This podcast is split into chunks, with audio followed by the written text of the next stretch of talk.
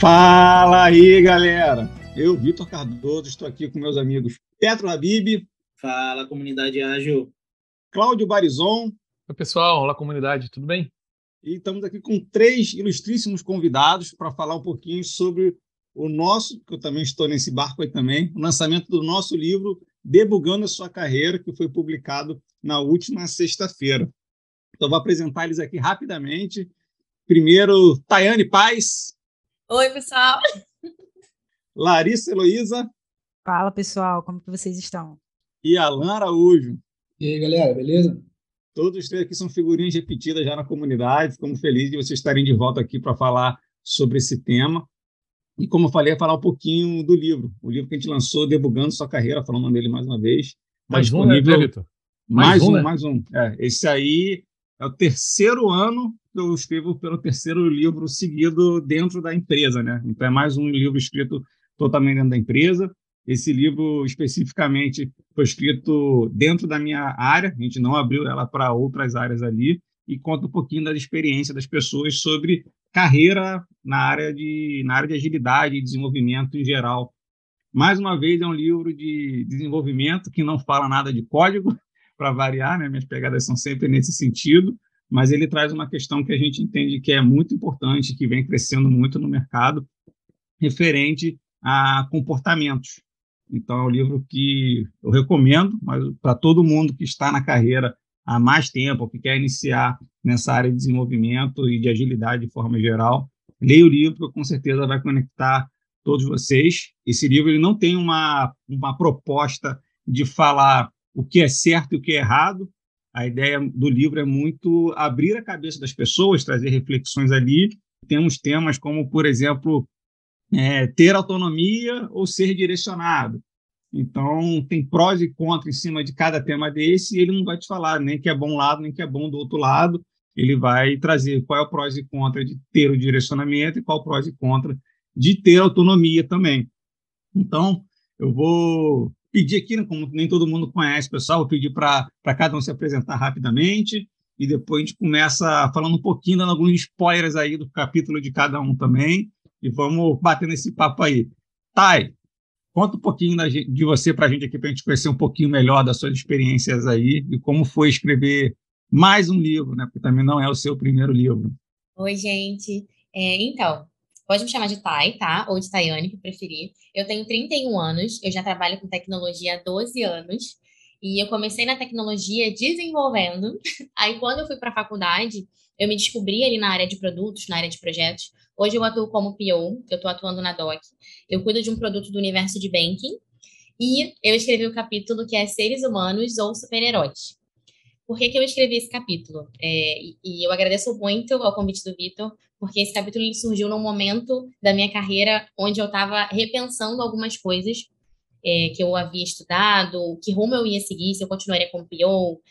E então, quando eu comecei a escrever esse capítulo, é, a gente começou ali na pandemia, em 2020, e a gente mudou a forma de trabalho. Então, a gente passou a trabalhar, a gente tem a modalidade home office ou anywhere office, né, que é trabalhar de qualquer lugar. Então, se você trabalha de qualquer lugar, você é a casa, você é o trabalho. Então, qualquer lugar que você está andando, você está trabalhando. E com isso, eu me sentia, é, como eu posso dizer, tem até uma parte ali que eu falo do multiverso da tecnologia. Eu me sentia abraçada ali pelo multiverso, só que eu estava trabalhando o tempo inteiro. Até quando eu não tinha que estar trabalhando, eu estava no celular fazendo alguma coisa. Eu estava o tempo inteiro focada em trabalho. Então, quando eu comecei a escrever o capítulo, eu quis trazer algumas nuances da, da, dessa área de tecnologia que eu gosto muito, tanto que continuo na área, continuo atuando como PO, mas algumas coisas que a gente precisa é, pensar sobre, que a gente precisa conversar. Então, o que eu falo nesse capítulo é sobre o multiverso da tecnologia, onde eu explico lá em 2020, quando a gente teve esse boom de vagas dentro do mercado, que a gente começou a ter muita procura, e como que nós, profissionais de tecnologias, reagimos né, a toda essa procura. Porque as pessoas acham que é muito simples você trabalhar com tecnologia. Só que a tecnologia é algo que muda o tempo inteiro, que se atualiza o tempo inteiro, não só para um programador, mas para uma pessoa que trabalha com produto também. São metodologias novas, são frameworks novos. Então a gente tem que estar sempre ali estudando para a gente poder não ficar defasado para o mercado e para o que a gente vai propor fazer no dia a dia. Então, eu falo um pouco sobre isso. Eu falo de como a gente é a nossa própria criptonita, né? Eu sou a minha própria criptonita. E aí eu faço muitos links com o mundo geek, porque eu gosto muito. Cresci lendo quadrinho. Então, todas as histórias de quadrinho que eu leio de super-herói, eu, amo a jornada do herói, do Joseph Campbell. Então, por que eu sou a minha própria Kryptonita? Kryptonita são overview, eu acho que todo mundo vai saber. Mas na história do Superman, é, ele, ele é resistente a tudo. Ele é um homem de aço, nada pode matar ele. Menos a Kryptonita. Kryptonita é uma pedrinha que, se chegar perto do Superman, de um homem super forte, ele pode morrer. Então, quando eu digo que a gente é a nossa própria Kryptonita, né, que eu esboço aqui nesse capítulo, eu quero dizer que nós temos o poder de irmos além, como nós temos o poder de nos, de nos destruir também. Então, a gente precisa pesar é, a mão no que a gente faz ali, quanto tempo a gente está gastando com o nosso trabalho, com a nossa vida pessoal. A gente precisa conseguir equilibrar para que tudo seja prazeroso. E aí, nessa parte também, eu acabo falando sobre problemas que a gente tem hoje, problemas do século, como uma pessoa acabar se tornando workaholic, que é uma pessoa viciada em trabalho, síndrome de burnout, que é o esgotamento ali, esgotamento físico e mental que uma pessoa pode acabar é, tendo. A síndrome do impostor, que é, a gente também chama de pessimismo defensivo, que é quando você não acha que é bom o suficiente para alguma coisa. Então, tudo isso, ele acaba sendo causado por nós mesmos, de, é, aceitarmos algum tipo de situação. Então, eu falo sobre isso nesse pedaço, sobre a nossa própria criptonita. E também para a gente não falar só das coisas ruins que podem acontecer, que, que, todas as áreas têm, mas como a gente salva ali o nosso universo, né? Nós somos o nosso universo. Assim como nós so somos a nossa criptonita, a gente pode salvar também. Então, como a gente pode salvar é, o nosso universo? Como a gente pode se livrar dessas situações é, estressantes do dia a dia? Como a gente pode se blindar para que a gente não caia é, nessa síndrome do, do impostor, né? Que a gente não se sentir suficiente para um trabalho que a gente executa super bem. Então, eu falo um pouquinho sobre isso. Não vou entrar em detalhes, porque eu quero que vocês comprem o livro. Então, já falei dos problemas. As coisas boas para salvar o nosso universo só vai encontrar no livro. Vou falar só de uma, que eu, que eu não aguento. Então, uma das coisas que, a gente, que eu descrevo aqui, que eu acho importante, dentre todas as que eu detalhei, é seja gentil consigo mesmo, tá? Eu acho que uma das coisas muito importantes que a gente precisa saber é, atacar e saber lidar é o ser gentil consigo com você mesmo, porque é você que carrega essa carga o dia inteiro, é você que está trabalhando ali tantas horas por dia, é você que se cobra. Então, ser gentil consigo mesmo é um dos pontos, tem outros, mas vocês vão encontrar no livro. E por fim, gente, estou falando muito. Posso continuar só para complementar? À então, vontade.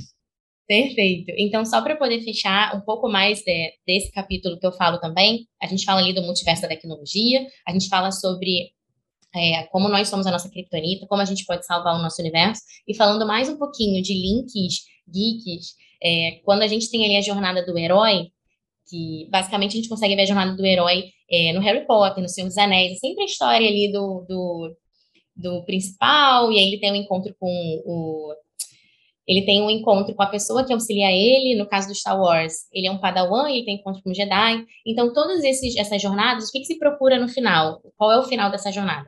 É você retornar com o seu elixir. O elixir é algo que, que é como se você descobrisse algo que te dá a vida, algo que te dá motivo para seguir.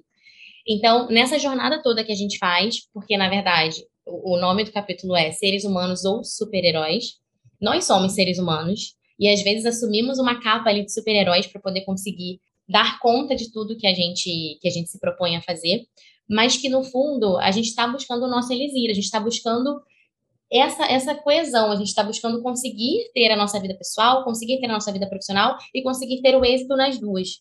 Então, é basicamente isso que eu falo nesse capítulo, fazendo todos esses links com o mundo geek, que eu gosto bastante. Então, eu aconselho muito vocês a lerem o livro todo e apreciarem esses capítulos. E é isso, pessoal. Larissa, quer fazer uma perguntinha aí? Eu tenho, é, e, cara, eu adorei. Eu ainda não li o livro inteiro, vou comprar o livro físico, porque eu adoro ler livros físicos, eu prefiro, eu não, não gosto muito de Kindle, né, essa parte virtual, prefiro mesmo ler até por a higiene do sono também é bem melhor, porque fica longe das telas. Mas, cara, eu adorei esse seu capítulo, tá? Eu sou também completamente geek, eu adoro o universo é, de heróis, é, eu sou mais Marvete do que a parte da DC, eu adoro a Marvel. Eu fico vendo reviews e teorias o tempo inteiro. É, e aí você falou sobre a jornada do super-herói. Cara, é, como que foi essa sua transição de dev para PO? Assim como, por exemplo, é, tem super-heróis que são humanos e aí eles desbloqueiam esse poder. Por exemplo, a, Cap a Capitã Marvel era uma, uma, uma, humana, né, normal, e ela, em um determinado momento, ali, pilotando um avião, ela tem o, ela recebe, né, a energia do motor é, da é, velocidade da luz e aí ela absorve esse poder, e aí ela vira Capitã Marvel, e mesmo assim tem uma série de, de coisas enrola desenroladas, de histórias, né? Onde ela realmente desbloqueia e chega no seu ápice de poder, e aí ela fica poderosíssima, ela é considerada uma das heroínas mais poderosas da Marvel. E aí eu queria saber como é que foi essa transição sua de dev, como você desbloqueou esse poder de PO, e agora você é uma PO aí é, braba pra caramba, sempre vejo essas postagens no LinkedIn, no, no Instagram e tudo mais, e eu considero você uma heroína, uma, uma pessoa com um poder enorme aí na, na parte de produtos. Eu queria saber como é que foi essa sua jornada, essa transição. Pode chorar no, no podcast? Pode. Pode, mas tem que falar que tá chorando para todo mundo entender. Obrigada, Lari. Então, é, eu fiz técnico em telecomunicação e no técnico eu tinha uma matéria de desenvolvimento. Eu desenvolvia em C++, denunciidade também.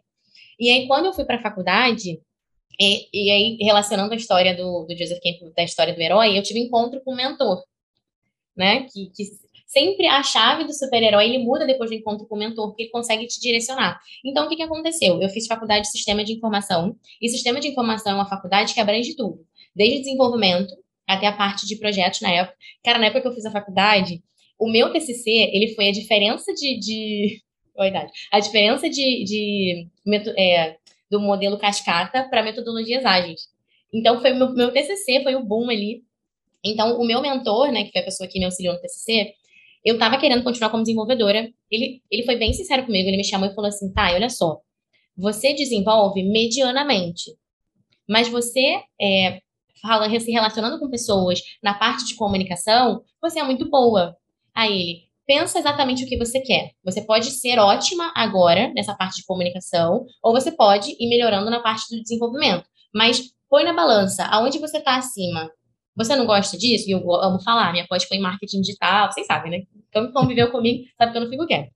Então, eu falei assim, caramba, Verdade. E aí eu comecei a apostar em certificações, tudo para o lado de produto. E aí eu me encontrei. Então, para mim, decisor de águas foi quando ele falou isso para mim, que eu não tinha essa percepção que eu era tão boa assim nessa parte de comunicação. E eu falei, beleza. E aí instalou. E aí depois, todas as áreas, todas as vagas que eu comecei a aplicar, eu já comecei a aplicar. Na época, não existia PO, né? A gente não trabalha com metodologia ágil. Eu era na lista de requisitos. Então, eu fazia, é, eu levantava requisito com o cliente, passava para o desenvolvedor. Então, esses começaram a ser os meus cargos até eu me encontrar mais hoje. Então, foi assim, foi nesse, foi nesse encontro com o mentor que eu me encontrei. Sensacional, Thay. E é muito legal essa tua, esse capítulo um capítulo muito interessante, né, sobre super-heróis e seres humanos ali. É, eu costumo falar que às vezes a gente trabalhar como super-herói é bem trabalhoso, né, porque não são pessoas normais e que precisam, na verdade, de atenções especiais mas é quando a gente consegue é, nos potencializar e ainda assim é, entender que nós somos seres humanos e que temos, às vezes, responsabilidades, competências diferentes e que por isso não somos melhores do que ninguém, aí, para mim, é a grande chave da questão. Quando a gente tem pessoas na equipe que se acham melhor de todo mundo ou, de certa forma, tem atitudes ali que as pessoas não se sentem confortáveis em ser seres humanos ao lado daquela pessoa, ela passa a ser um super-herói, porque ninguém vai mais querer conversar com ela, então fica uma super dependência de uma única pessoa, e super-herói é aquela, né? A hora quer voar, a hora quer aterrizar, a hora quer, quer ir para um lado diferente, então é, é, um capítulo muito, muito interessante aí. Super obrigado problema... por... Pode falar, tá? E o problema desse ponto que você levantou também é que se você se põe num lugar de um super-herói, se você se põe ali acima do seu time das outras, ou das outras pessoas, você não tem mais o que aprender. Você acha que, beleza, já cheguei no topo, não preciso mais aprender nada. E aí você limita o seu conhecimento, você perde, perde essa troca, esses feedbacks, porque você se considera uma pessoa superior e as outras pessoas te colocaram no pedestal. Então, eu acho isso muito ruim. Boa. E uma última analogia aqui, só para o pessoal refletir também sobre o super-herói. Você não vê normalmente o super-herói se relacionando muito bem com as outras pessoas, né? Ela vai lá para resolver o problema e vai embora. Ah, então talvez o super-herói não tenha um soft skill tão bom assim. então vai lá, resolve o pequeno e vai né? embora. É, e até às vezes, quando juntou lá todos os Vingadores, também entraram num conflito interno ali também. E olha que era só, era só uma squad. Mas dá tudo certo no final. Caramba, esse ponto dos Vingadores, eu tive que fazer uma apresentação e eu quis trazer essa analogia. Eu peguei até uma cena do primeiro Vingadores, que é o final, é, onde o Capitão, onde eles estão sendo invadidos. E aí tá todo mundo, cada um fazendo uma coisa e nada tá sendo efetivo. Aí o Capitão América chama todos os Vingadores e ele começa a delegar. Não, pessoal, o problema é esse. Você faz isso, você faz isso, você faz isso. Todo mundo ok? Todo mundo ok. Eu dei esse exemplo para mim squad. Falei, pessoal, ó, nesse, nesse cenário aqui agora, eu vou estar tá delegando, eu vou estar tá sendo aqui Capitão América. Trabalhamos todos juntos em prol desse objetivo. A galera se amarrou, né? Só o fato de trazer do filme. Só não botou o cambô porque não tinha nada de pendurar. Muito bom, Thay. E, Larissa, conta um pouquinho também, para o pessoal te conhecer, um pouquinho do, dos seus capítulos, ou de algum capítulo específico, também, se não quiser dar muitos spoilers aí, porque a gente escreveu aí quatro capítulos, mas conta um pouquinho para o pessoal te conhecer. Fala pessoal, meu nome é Larissa Heloísa, tenho 29 anos, eu tô desde 2017 aí na área, comecei pelo suporte técnico, também tive minha jornada aí de super heroína, mas eu sempre já tinha esse poder lá dentro falando você tem que ir, você tem que ir para a área de desenvolvimento. E aí eu fui para a área de desenvolvimento e me encontrei nessa área, tô até hoje. Hoje sou desenvolvedora pleno, comecei lá no comecinho como trainee, fui aprimorando os meus poderes e aí hoje eu tô aí como desenvolvedora pleno na Globo, uma, uma empresa com uma squad de vingadores muito bons. É, a Globo ela é sensacional, me encontrei nessa empresa, amo demais de coração. E, cara, tá, é, é, eu acho que eu vou aproveitar esse link dos, dos super-heróis, porque e vocês falaram aí do, do super-herói trabalhar sozinho e tudo mais, isso bate muito com um capítulo que eu escrevi, um, dois, né, que é o Código de Ego, onde tem muitos desenvolvedores que acham que são super-heróis, porque eles é, já chegaram numa etapa de carreira onde eles são líderes, onde eles são mais sêniores, e eles acham que podem é, falar com total propriedade que o que eles estão fazendo é certo, ninguém mais pode falar, né? E aí acaba que a gente chega né, é, na nossa squad ali e acaba tendo esses atritos como os Vingadores tiveram, né? Cada um querendo fazer, sempre é o Tony Stark que faz uma besteira, ele quer fazer do jeito dele, ele estraga tudo, né? Compromete o universo inteiro, e aí depois, só no final, prestes a morrer, que ele entende o que, que ele tem que fazer. Né? Então tem muito desenvolvedor aí que tem essa coisa do Tony Stark. Inclusive, todos os desenvolvedores que eu conheço, cara, a maioria é Team Stark. E eu sou Team Cap porque eu gosto dessa, dessa troca, eu, eu gosto de ouvir o time, eu gosto de é, sugerir é, coisas inovadoras, eu gosto de ouvir também, porque eu gosto que apontem os erros para mim, para poder aprender. Mas nem todos os desenvolvedores têm essa pegada aí do Capitão América e tem a pegada do Tony Stark que acaba fazendo um monte de cagadas e tem ciúmes do código de tipo, ai não, porque eu fiz esse código, criar, fazer o código do, do código seu filho. Eu acho que não é bem assim. O código ele é, é para ali, para todo mundo mexer com, com qualidade e propor novas ideias. Porque, cara, se a gente fica sozinho fazendo tudo, as chances da gente errar é muito maior. As chances da gente resolver o incidente e demorar são muito maiores. Quando a gente reúne e faz uma reunião e vem o time inteiro, às vezes vem pessoas de outros times, ultimamente eu estou passando por isso, a gente teve um incidente, a gente chamou os times das, das outras squads, pessoas das outras squads, e cara, a gente conseguiu chegar lá. Então, assim, a união faz a força. E aí eu, pegando esse link que a, que a Thay fez, essa referência do mundo do universo da Marvel, eu, o conselho que eu dou para os desenvolvedores é sejam mais humildes, sejam mais capitães, capitães Américas, né? E, e, e, menos Tony Stark. Óbvio, a gente tem que ter aquela pegada de tecnologia, inovação e tudo mais, mas a gente tem que trabalhar a equipe. Se a gente tem uma equipe, cara, vamos utilizar a equipe ao nosso favor. Sensacional, Larissa. E falando sobre esse código de ética, é interessante, porque tem gente que às vezes escreve o código de uma forma que só ele entende, então ele de fato já cria ali uma forma que assim só eu consigo mexer nisso. Tem outros que fazem outros tipos de bloqueio, do tipo, não, deixa que eu cuido disso daí e tal. Sempre está disponível para ninguém mexer no código. E tem outros que é, têm uma, um grande desconforto com a própria programação em tal, code review ou práticas do tipo, porque acaba tendo conhecimento. Então, assim, enquanto as pessoas estiverem tentando concentrar o código, é, isso vem muito do modelo arcaico aí de, de, desenvolvimento, que tinha um desenvolvedor e botava lá a comida por baixo da porta, deixava ele trancado. Hoje em dia, os desenvolvedores precisam trabalhar em equipe, e, e isso normalmente é uma competência que muitas vezes não é trabalhada na sua formação. Acaba se trabalhando muitas questões técnicas e não trabalha a questão da relação entre as pessoas, né? E, na verdade, essa questão da relação entre as pessoas não trabalha na escola, não trabalha no momento algum. E muito pelo contrário, a gente é o tempo inteiro trabalhando ali para tá certo ou errado.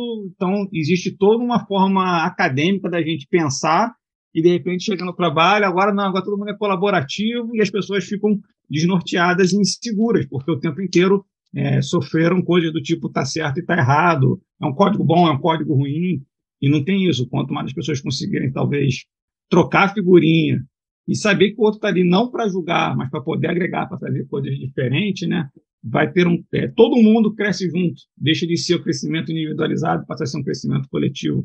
E eu sou suspeito para falar sobre coletividade, porque, para mim, da vez que a gente trabalha de coletividade, a gente potencializa tudo potencializa ações, potencializa realizações, potencializa é, felicidade. Então, super pertinente esse tempo. Quer complementar alguma coisa? Eu, eu, eu, gostaria de fazer um ponto que, como uma boa fã da Marvel, eu, eu, sigo uma linha cronológica, eu faço links com as outras coisas. Então, os capítulos que eu escrevi faz, fazem links e seguem uma ordem cronológica, fazem links com outros capítulos. E esse código de ego, ele faz um link com outro capítulo que é, fala sobre a, cada um ter o seu papel, né? A gente não pode invadir o espaço do coleguinha. Então, eu, como desenvolvedora, não posso apontar um erro ou falar alguma coisa no trabalho da TAI como PO. Eu tenho que sugerir e agregar, entendeu? Não chegar e tomar o lugar ou passar por cima. Isso é um ponto. E o outro ponto é que quando a gente une né, as forças, a gente tem a humildade, a gente abaixa a nossa bolinha e, e fala assim, poxa, eu preciso do outro para poder a, é, avançar aqui no trabalho, é, a gente fala sobre documentação, porque muitas empresas não têm documentação. A, a pessoa centraliza tanto conhecimento na cabeça dela que aí quando chega um integrante novo, fica perdido. E aí você fala, poxa, tem alguma documentação aqui? Não. Ah, tá na cabeça de fulano. Cadê fulano? Saiu da empresa. E aí, o que, que a gente faz? A gente sofre na hora de debugar um código, de saber o histórico. A gente vai ter que ficar olhando o histórico de commits no repositório. Isso leva um tempo. Então, se a gente não ter ego na hora de desenvolver, documentar bem, fazer pair programs, que é uma coisa que eu abordo também no, no capítulo, ter humildade de passar esse conhecimento para os demais e documentar isso, cara, as chances do produto evoluir, aí a Thay pode falar aí melhor e tudo mais, as chances do produto evoluir, é, de ser um produto mais maduro, da equipe ser mais madura e a empresa lucrar com isso, é muito maior do que ter um conhecimento na cabeça de um cara, esse cara sair da empresa ou acontecer alguma coisa com ele, ele ficar ausente e aí o produto fica instável, não, ninguém consegue dar manutenção, aí o produto vai caindo a, é, a, sua credibilidade, e os usuários não conseguem ter confiança naquilo, acaba que vira um desastre total, né? Então, eu faço links nos capítulos a respeito disso, cada, cada é, item, cada tópico lá que eu escrevi tem um pouquinho do, do de links com os outros, porque acho que está tudo integrado, entendeu? Tanto as questões técnicas e comportamentais hoje, como o Vitor bem falou, tem que estar tá juntas, não, podem, não pode ser um cara que é muito bom na parte técnica, mas não sabe se comunicar. Geralmente esse cara vai, vai ter mais, maior problema com a comunicação no time. Show. E é interessante o que você falou, porque o sênior não documenta, aí vem o júnior, por uma questão cultural, ele não documenta também. E esse ciclo ele não se quebra nunca, porque ele, de fato, gera a cultura da equipe. E se você for ver, o júnior que está iniciando, se ele tiver atitude de documentar, ele tem, ele pode mudar a cultura inteira. A gente espera que a cultura mude, sei lá, mas muda com a gente com uma pequena iniciativa da pessoa que está chegando. Então, sensacional aí o, o link aí. Thay, quer fazer a perguntinha aí? Quero. Na verdade, era mais uma, uma observação. Eu gostei muito desse capítulo da Lari, porque acho que todo desenvolvedor que lê, ele vai debugar. De, eu amo o nome do livro. Ele vai, de fato, debugar ali as ações dele para entender se aquilo que ele está fazendo está ajudando ou está atrapalhando é, no dia a dia dele. Mas o ponto que eu queria trazer, que você e a Lari, Vitor e a Lari comentaram, que eu achei bem interessante, é, tem muitos memes sobre desenvolvedores serem aquelas pessoas introspectivas que gostam de trabalhar sozinhas. Não é um problema ser introspectivo, óbvio que não. Mas eu acho que com a mudança de metodologia no trabalho, por exemplo, quando a gente tinha um módulo, um módulo cascata, a gente não tinha interface, não tinha tanta comunicação quanto a gente tem agora. Então, era se definido um produto, o desenvolvedor ia lá, desenvolvia da, do início ao fim e entrega-se o produto. Então, não tinha tanta interação como a gente tem hoje mudando para metodologia ágil, usando os frameworks Scrum, Kanban, mas toda essa comunicação que a gente gera, mudando a metodologia, ela acaba mudando a forma como a gente vê o profissional de desenvolvimento, os desenvolvedores. A gente acaba exigindo dessas pessoas que elas consigam se comunicar também, óbvio que do jeito delas, é uma comunicação para ser efetiva, eu não preciso falar muito, eu preciso ser assertivo.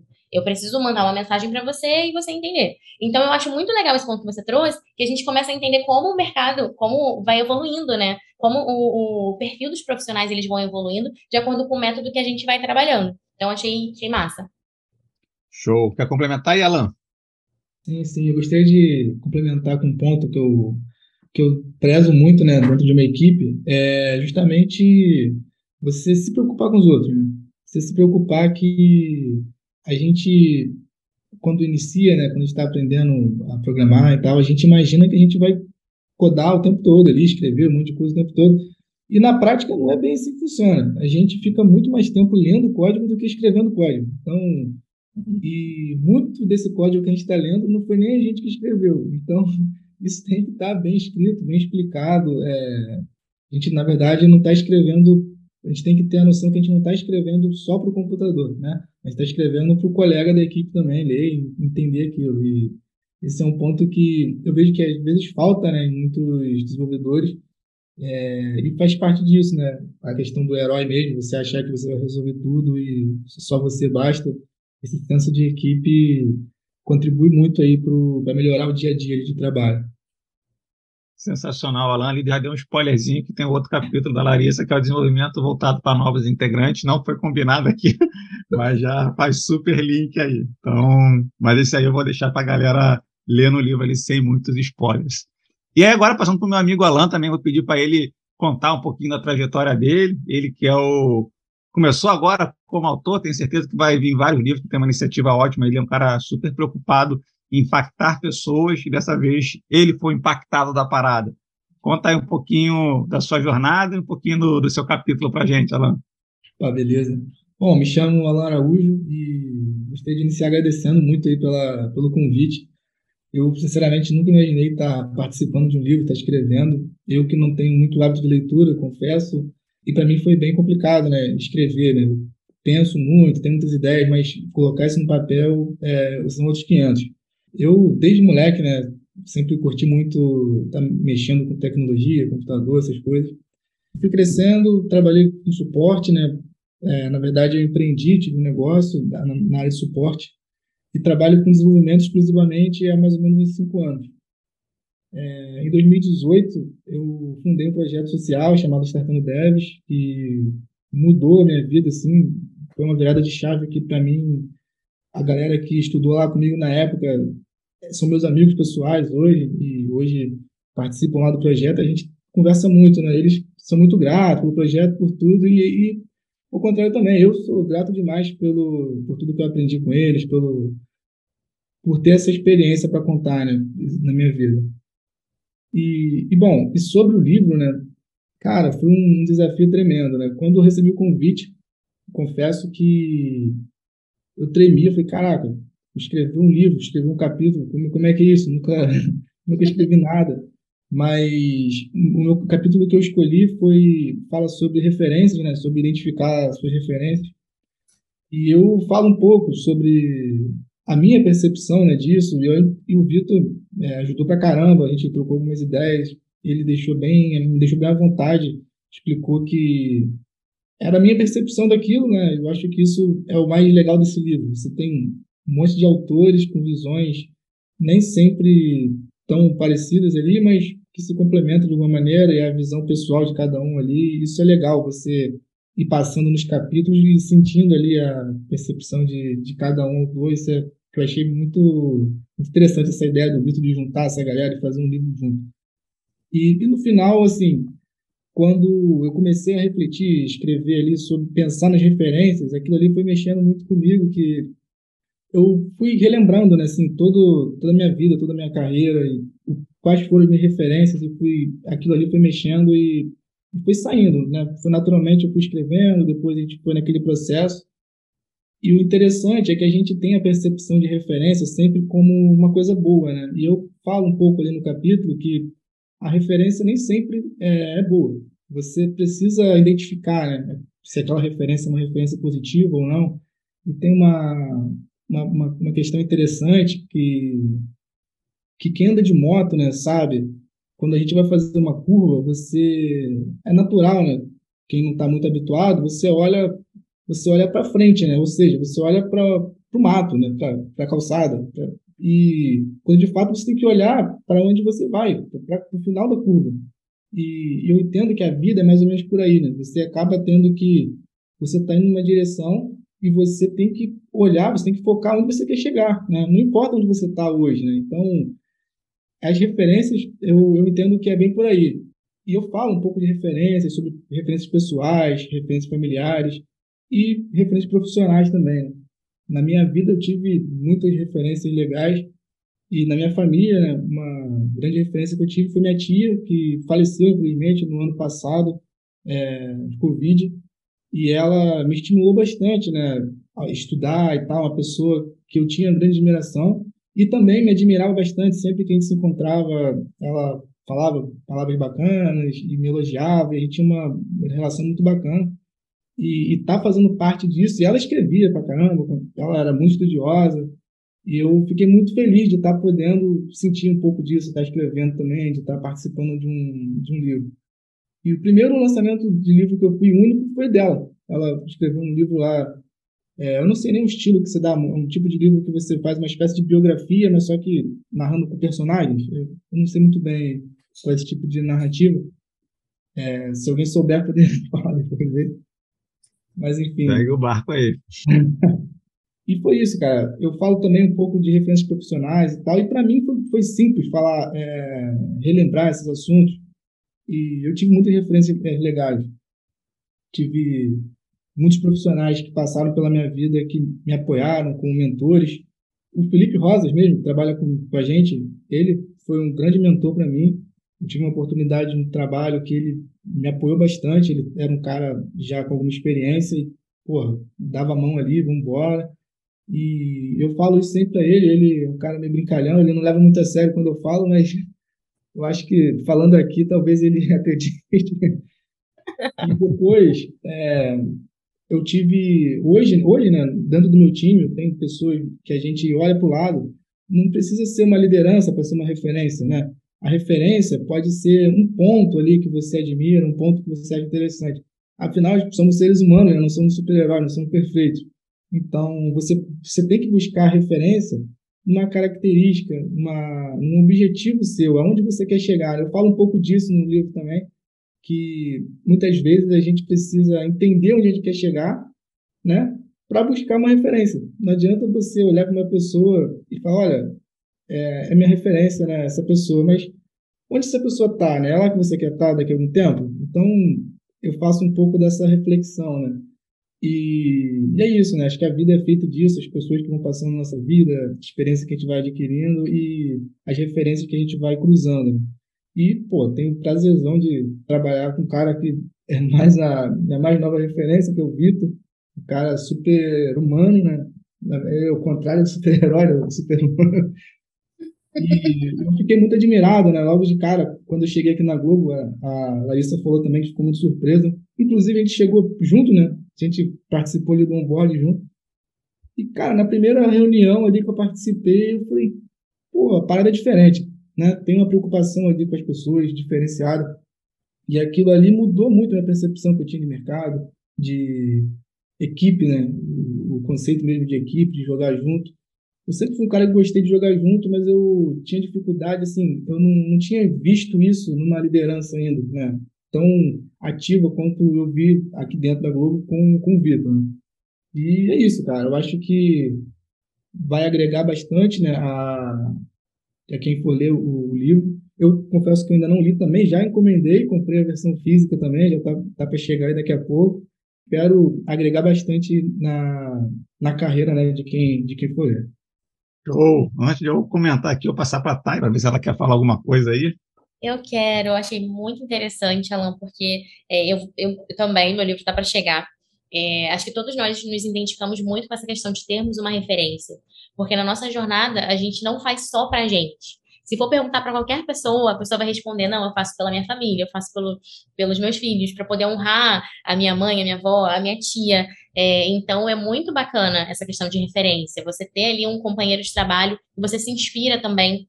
E falando do Vitor em especial, é, existem líderes que a empresa te diz que é o seu líder, e você tem que assumir uma hierarquia, e existem líderes por influência, que são as pessoas que têm, têm isso dentro delas, que elas lideram, elas influenciam você ao ponto de você ir junto com ela. Vamos se jogar no precipício? Mentira, não que o Vitor faça isso. Mas o Vitor fala assim: vamos embarcar nessa juntos? Você tá aí, vou. Porque aquela pessoa te influencia de uma forma positiva. Então, o Vitor, ele tem isso. Eu também, eu tava nesse onboard de vocês, agora foi como flashback na minha cabeça. A primeira vez que eu fui nos estúdios, estávamos todos juntos. Foi muito legal e foi até um ponto que eu depois eu dei esse feedback para o Vitor. É, o Vitor me deu vários feedbacks ao longo da carreira, mas essa questão de dar feedback, cultura do feedback, eu acompanho qualquer empresa que eu vá, eu acho muito importante ter a cultura do feedback. E a Larissa e o Alan tinham me dado o mesmo feedback sobre o Vitor naquele dia. Eu falei, preciso falar com ele. Vocês falem com ele, mas eu preciso falar com ele também. E aí eu falei isso para ele. Só que o Vitor não sabe receber elogio. Ele, não, que é isso? Mas eu sei que ele recebeu aquela, aquela mensagem. E aí, Alan, só antes de liberar para você, eu tô com a missão aqui, Vitor, de ser a host nesse momento, antes da gente encerrar. Você escreveu vários capítulos aqui no livro. Eu queria que você escolhesse o que você mais sentiu falar, assim, cara, esse foi o mais especial para mim no Debugando Sua Carreira e falar sobre ele pra gente. Vai lá, Alan. Vai que depois eu falo. Não, beleza. Tô é, me recuperando não. aqui dessa surpresinha de vocês aí. Pô, você merece demais, cara.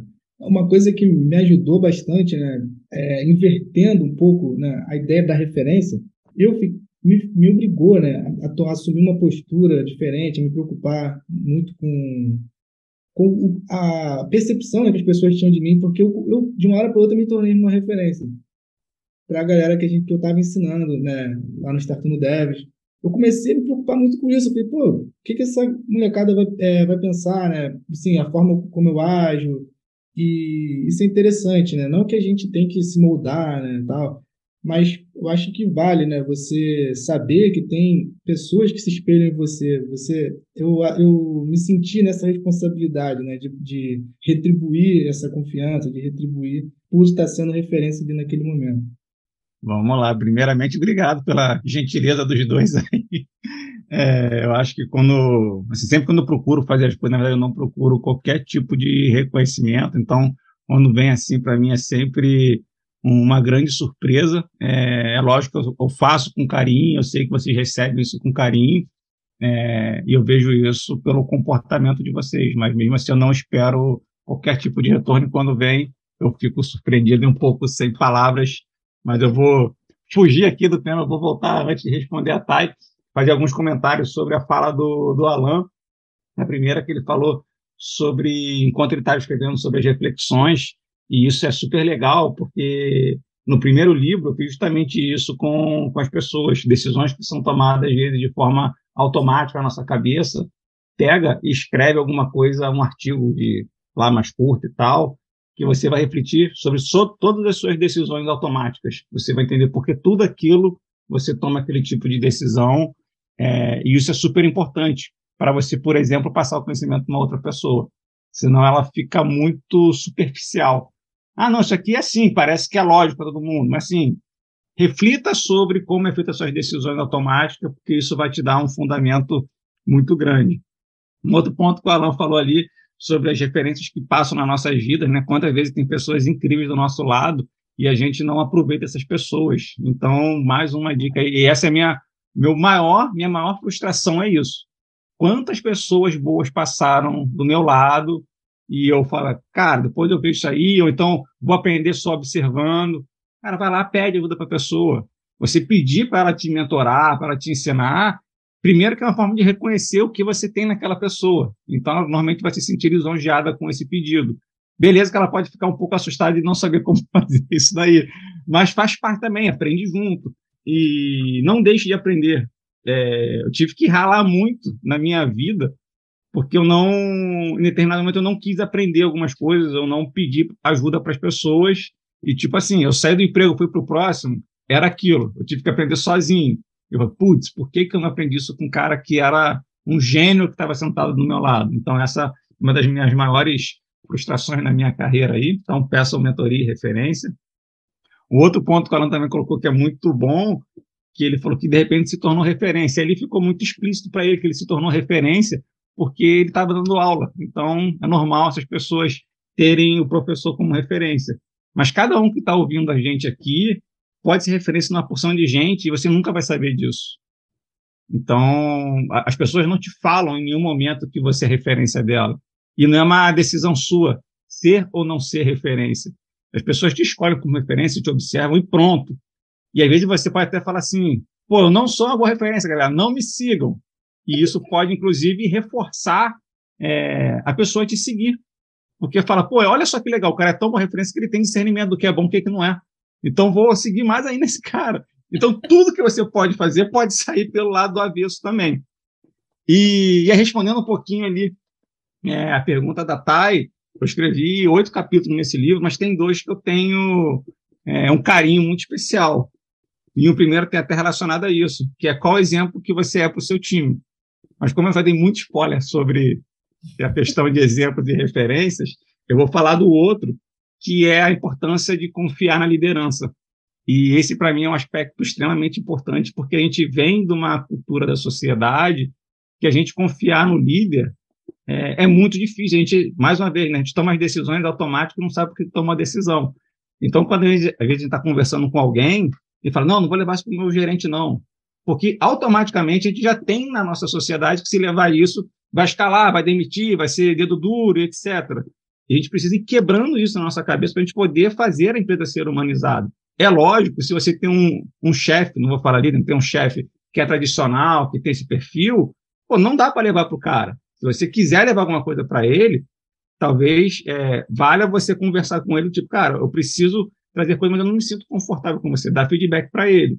Se nem isso te torna confortável, pô, muda de empresa, né? Porque tu não está num lugar, tu está num lugar tóxico. Então, procure mudar de empresa ali. É lógico que é bem difícil, né? As empresas terem esse tipo de ambiente, mas acho que cada vez mais é, tem surgido isso. E foi curioso esse tema, porque eu vi hoje um retorno da galera que foi no Gartner, e o Gartner, para quem não sabe, é falar sobre tendências de mercado, uma porção de coisa. E assim, foram diversos diretores daqui lá no Gartner. E assim, e o retorno de todo mundo foi foco em pessoas, autonomia em pessoas, olha time. Então só falou de pessoas, negócio que dá N tendências de metodologias, de tecnologia, etc. Teve um assunto inteiro sobre pessoas. Então aí para mim é a grande questão. Se a gente não acreditar que vamos trabalhar com pessoas que isso é legal, é, nós mesmos não vamos deixar o ambiente que a gente espera trabalhar acontecer. Eu vou me confortar e eu vou gerar essa cultura que eu não posso falar para ninguém, para todo mundo que está me observando, porque eu sou referência. Pô, se eu sou referência eu não levo para o líder, por que, que do lado vai levar? Então, assim, mais uma vez, pegando lá o exemplo lá da Larissa, da pessoa que está chegando, pô, você é capaz de mudar a cultura da empresa. Todo mundo precisa ter atitude. A equipe trabalha como a equipe quer trabalhar. Pô, o ambiente está ruim, cara, quem vai mudar o ambiente ruim da equipe é a própria equipe. Entendeu? Então, para mim, a, a mágica tem na confiança da liderança. Se não consegue fazer isso, é importante construir isso é, com a liderança. E aí, pegando ali uma fala da Thais sobre a questão de referência e admiração, é, tem dois textos que eu li no, no livro essa semana, que é as pessoas que mais admiramos, em geral, são aquelas que têm habilidades comportamentais que favorecem a conexão humana. Então, se a gente for parar sobre todas as nossas referências, provavelmente ela está beneficiando outra pessoa e não a si própria. E o complemento disso aí é a felicidade só dá as caras quando sentimos que estamos contribuindo para a vida de outras pessoas. Então, mais uma vez, não adianta eu querer fazer uma porção de coisa sozinho, porque isso não vai te trazer felicidade.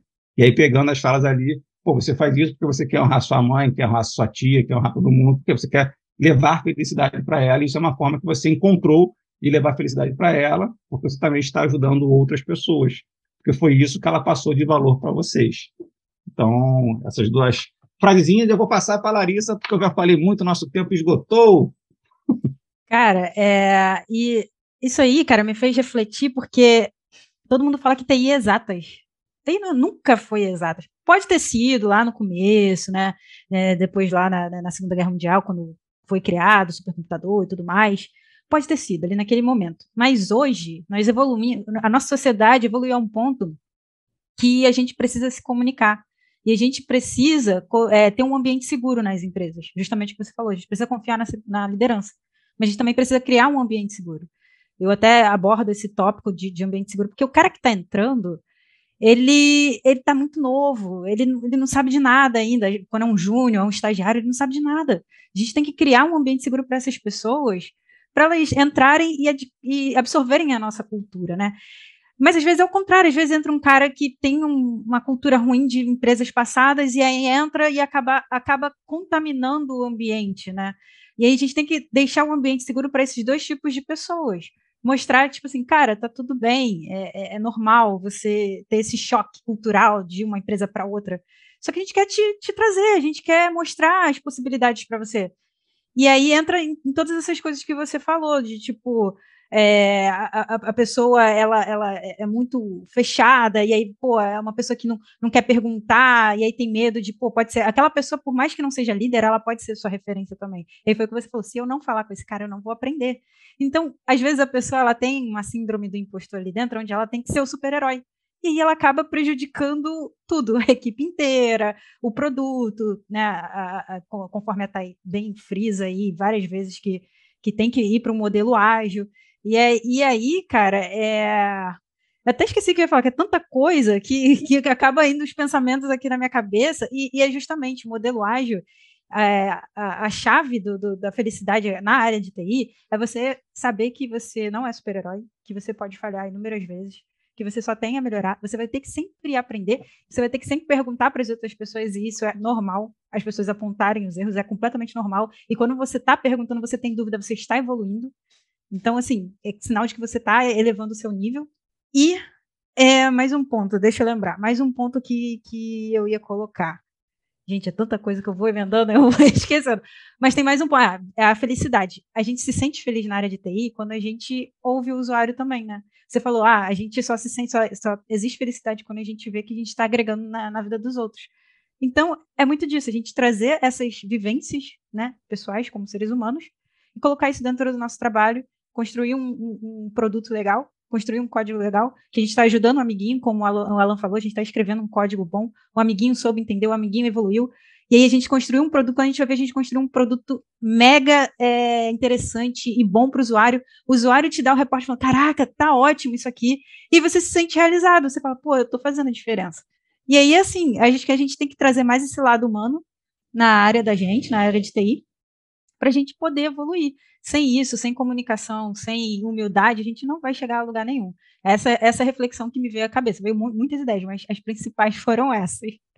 Perfeito, Larissa. E aí, mais um gancho aí, mais um spoiler. O outro capítulo que eu escrevi é Você é Feliz com o que faz. Então fica aí, mas essa eu não vou falar. Tayane, fala aí rapidinho que a gente está com o nosso Bem, tempo mega estourado. Assim, tudo que a, que a Lari falou, acho que ela complementou bem. Só um ponto que me veio à mente é que sempre vem me perguntar, ah, tá, quero me tornar PO, o que, que você faz?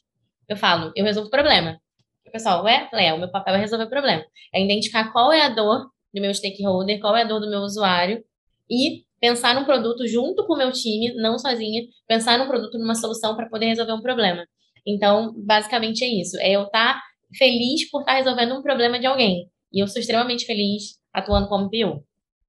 Sensacional, tá? E aí, galera, gostou do papo? Ó, tem muito mais lá no nosso livro, hein? Depois compra lá, Debugando a Sua Carreira. Está disponível lá na Amazon, vai ter o linkzinho aqui embaixo. E quem quiser o livro físico também, tem lá no Clube dos Autores, que é onde a gente faz a impressão do nosso livro físico. Então, ele é feito com super carinho, aquele papelzinho amarelinho que dá uma facilidade na leitura. Então, livro cheio de carinho para todo mundo. Super obrigado, é, Thay, Larissa e Alan, por terem vindo aqui. Super obrigado pelo meu amigo Barizon e Petro Habib, que esteve comigo aqui. Valeu, galera. Tchau, tchau. E pessoal, foi ótimo, hein? Parabéns pelo livro. Valeu, pessoal.